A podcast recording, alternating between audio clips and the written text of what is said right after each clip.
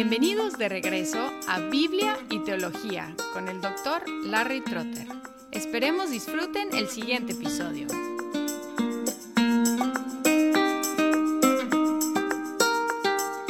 Ahora vamos a ver un poco del contenido del Catecismo de Ginebra, escrito por Calvino. Tiene cinco partes. La fe, resumida en el credo de los apóstoles, la ley, resumida en los diez mandamientos, la oración, resumida en el Padre Nuestro, la palabra de Dios y los sacramentos. En general, este catecismo es una conversación entre maestro y estudiante, pero así no suena.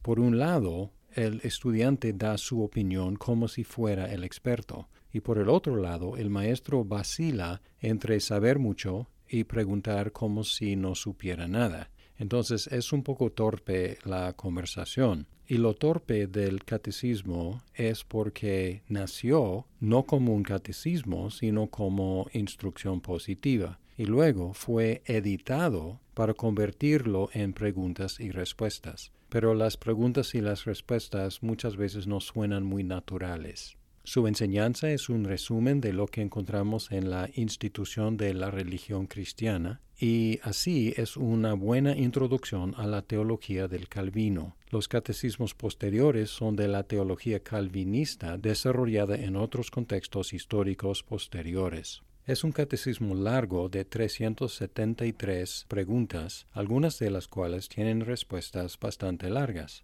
Recomiendo que lo encuentren y que lo lean completamente. Lo que voy a hacer es simplemente mencionar algunos puntos de interés o sobresalientes.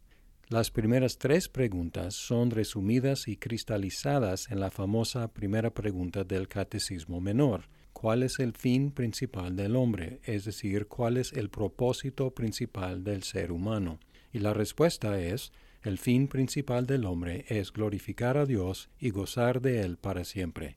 El Catecismo de Ginebra fue escrito todo un siglo antes de Westminster, el Catecismo Menor, y podemos detectar la fuente de la primera pregunta de Westminster. En Ginebra, la primera pregunta es, ¿cuál es el fin principal de la vida humana? Y la respuesta es, que conozcan los hombres a Dios su Creador. Y luego el ministro pregunta, ¿por qué razón llamas este el fin principal de la vida humana? Y el muchacho responde, porque nos creó Dios y nos puso en este mundo para que lo glorifiquemos solo a Él, y es justo que toda nuestra vida se enderece y dedique a su gloria. luego el ministro pregunta, ¿cuál es el sumo bien del hombre? Y el muchacho responde como si fuera obvio, y como si el ministro fuera bastante lento en entender, él dice simplemente esto mismo. Después de las primeras preguntas sobre el fin principal del hombre, se presenta el credo de los apóstoles. El credo se analiza en cuatro partes. Algunos puntos de interés. En las preguntas 56 al 59 hay una interacción interesante sobre la inclusión de Poncio Pilato en el credo de los apóstoles. En la pregunta 56 el ministro pregunta pero ¿por qué no se dice en una sola frase que fue muerto, sino que también se habla del nombre de Poncio Pilato, bajo el cual padeció? El niño contesta, esto no es solamente para certificarlos la verdad de la historia, sino para señalar también que su muerte supone condenación. Luego el ministro, declara más claramente qué quiere decir esto. Muchacho, murió para pagar la pena que nos era debida y por este medio librarnos de ella. Siendo pues todos nosotros culpables ante el juicio de Dios como malhechores, para representar nuestra persona, quiso Cristo ser presentado delante de un juez terrenal y ser condenado por su boca, para absolvernos delante del tribunal de Dios. Luego el ministro. No obstante, Pilato lo declara inocente, y así no lo condena como si fuera digno de condenación. Muchacho, necesario es considerar lo uno y lo otro. Dio el juez testimonio de su inocencia, para mostrar que no padecía por sus culpas, sino por las nuestras, y con todo esto es condenado solamente por sentencia del mismo, para denotar que es verdaderamente nuestro fiador, tomando sobre sí condenación para librarnos de ella. Y luego el ministro, bien dicho está, porque si fuera pecador no habría sido capaz de sufrir la muerte por los otros, mas para que su condenación fuese nuestra absolución, con vino que fuese contada entre los malhechores. Isaías 53, 12. Muchacho, así lo entiendo yo. Otro detalle interesante se encuentra en las preguntas 65 y 66 sobre la creencia del Calvino, novedosa, sobre el descenso al infierno. El ministro pregunta, ¿cómo se entiende lo que luego sigue de su descenso a los infiernos? Muchacho, que no solamente sufrió la muerte natural, que es un apartamiento del alma y del cuerpo, sino también que su alma fue sometida a unas angustias horribles, que es lo que San Pedro llama dolores de muerte. Hechos 2, 24. Ministro, dime la causa y la manera de cómo es esto, muchacho, porque él se presentaba ante Dios como satisfacción por los pecados, convenía que en su conciencia sintiera tan horrible angustia como si fuera desamparado de Dios, y aun como si estuviera Dios airado con él. Estando en este abismo, clamó, diciendo, Dios mío, Dios mío, ¿por qué me has desamparado? Mateo 27, 46, Marcos 15, 34. Es la interpretación de Calvino de esa cláusula descendió a los infiernos, identificando ese descenso con el sufrimiento de Cristo en la cruz, que parece ser una interpretación novedosa de Calvino. En la definición que da de la Iglesia, en la pregunta 93, describe lo que se llama la Iglesia invisible, aunque reconoce que hay una Iglesia visible en la pregunta 100, pero sorprendentemente no pone mucho énfasis en la Iglesia visible, la congregación local. Enfatiza que unión con la Iglesia es necesaria para la salvación, 104 y 105, y parece que está hablando de la iglesia invisible, no de la iglesia local visible. En mi serie sobre la eclesiología he notado lo problemático de esta distinción entre la iglesia invisible y la iglesia visible, sobre todo en manos de los occidentales tan individualistas y anti-institucionales. Su definición de la fe enfatiza el aspecto que es el conocimiento. 111. Ministro, puesto que tenemos ya el fundamento sobre el cual la fe ha de estribar, fácil cosa será sacar de aquí qué cosa es la verdadera fe. Muchacho, así es, y por tanto podremos decir que la fe es un seguro y firme conocimiento del amor que Dios nos tiene conforme a como Él se nos declara en el Evangelio como Padre y Salvador por medio de Jesucristo. Aquí énfasis en el firme conocimiento en contraste con la fe implícita de la Iglesia Católica medieval, la idea de que la fe es simplemente creer lo que la Iglesia dice sin tener que saber qué dice. Aquí el énfasis está en que tenemos que conocer el amor de Dios como Él nos ha declarado en el Evangelio. En el 115 admite que la justificación podría ser por obras personales si existiera una persona perfecta, pero luego niega esa posibilidad. También niega la posibilidad de una persona justificada que no produzca buenas obras en el 126. Ministro, es hora de ver si podemos creer para ser justificados sin hacer buenas obras.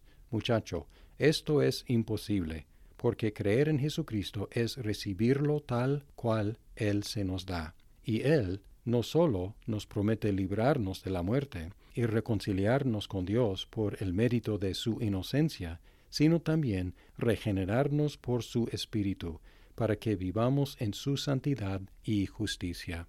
Además de ver la necesidad de las buenas obras, también encontramos aquí el uso de Calvino de la palabra regeneración, que se refiere a toda la renovación de la vida, no solamente la impartación de nueva vida a principio de la vida cristiana.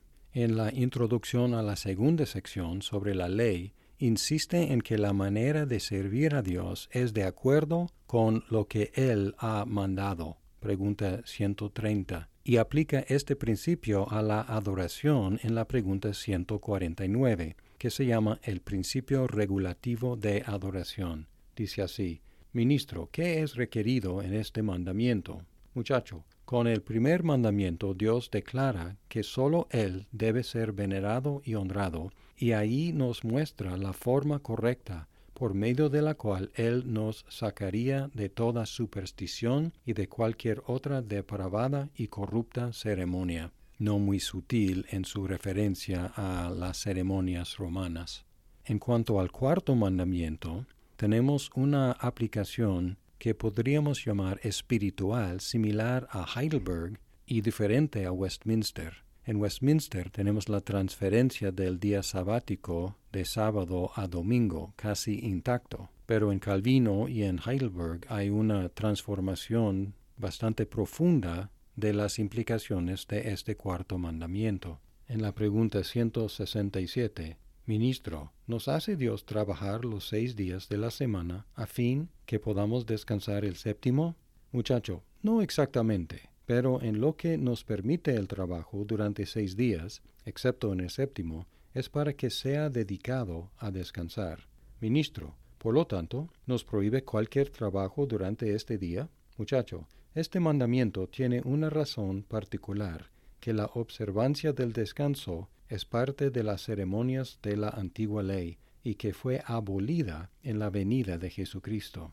Ministro, ¿quieres decir que este mandamiento pertenece solamente a los judíos y que fue dado temporalmente? Muchacho, sí, en la medida en que se refiere a lo ceremonial. Ministro, ¿cómo es eso? ¿Hay algo más en él, además de la ceremonia? Muchacho, se lo dio por tres razones. Ministro, ¿cuáles son? Muchacho, para prefigurar un descanso espiritual, para preservar el gobierno eclesiástico y para el alivio de los siervos.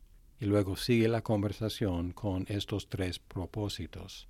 Y podemos detectar aquí una transformación de la idea del día sabático.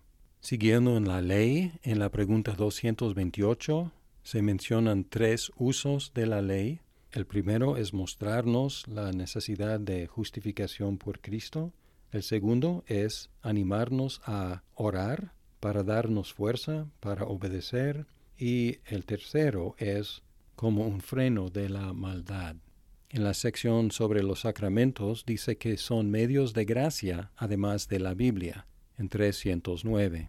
Cuando habla del bautismo es interesante que dice que solamente los niños se bautizan porque en el contexto de Calvino todos los adultos ya habían sido bautizados. Y aquí podemos ver que no bautizaron a los que llegaban a la fe reformada del catolicismo romano. En las últimas preguntas, 368 al 373, habla de la disciplina eclesiástica y en la última pregunta presenta en una forma muy básica el orden presbiteriano la pregunta es entonces, ¿debería haber un cierto orden de gobierno con respecto a esto? Y el muchacho responde, sí, si la iglesia ha de ser bien ordenada. Y este es el orden, que los ancianos que sean elegidos vean por los delitos que se pueden cometer, y ellos, con la autoridad de la iglesia, deben negar la comunión a aquellos que no son dignos de recibirla, y a aquellos que no pueden ser admitidos a la cena, porque deshonran a Dios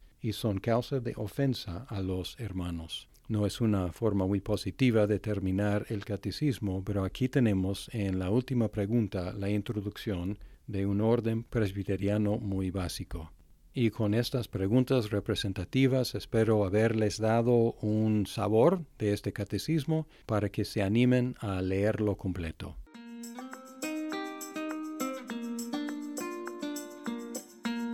Muchas gracias por escuchar este episodio. Si estás disfrutando Biblia y teología, por favor compártelo con tus amigos. Hasta pronto.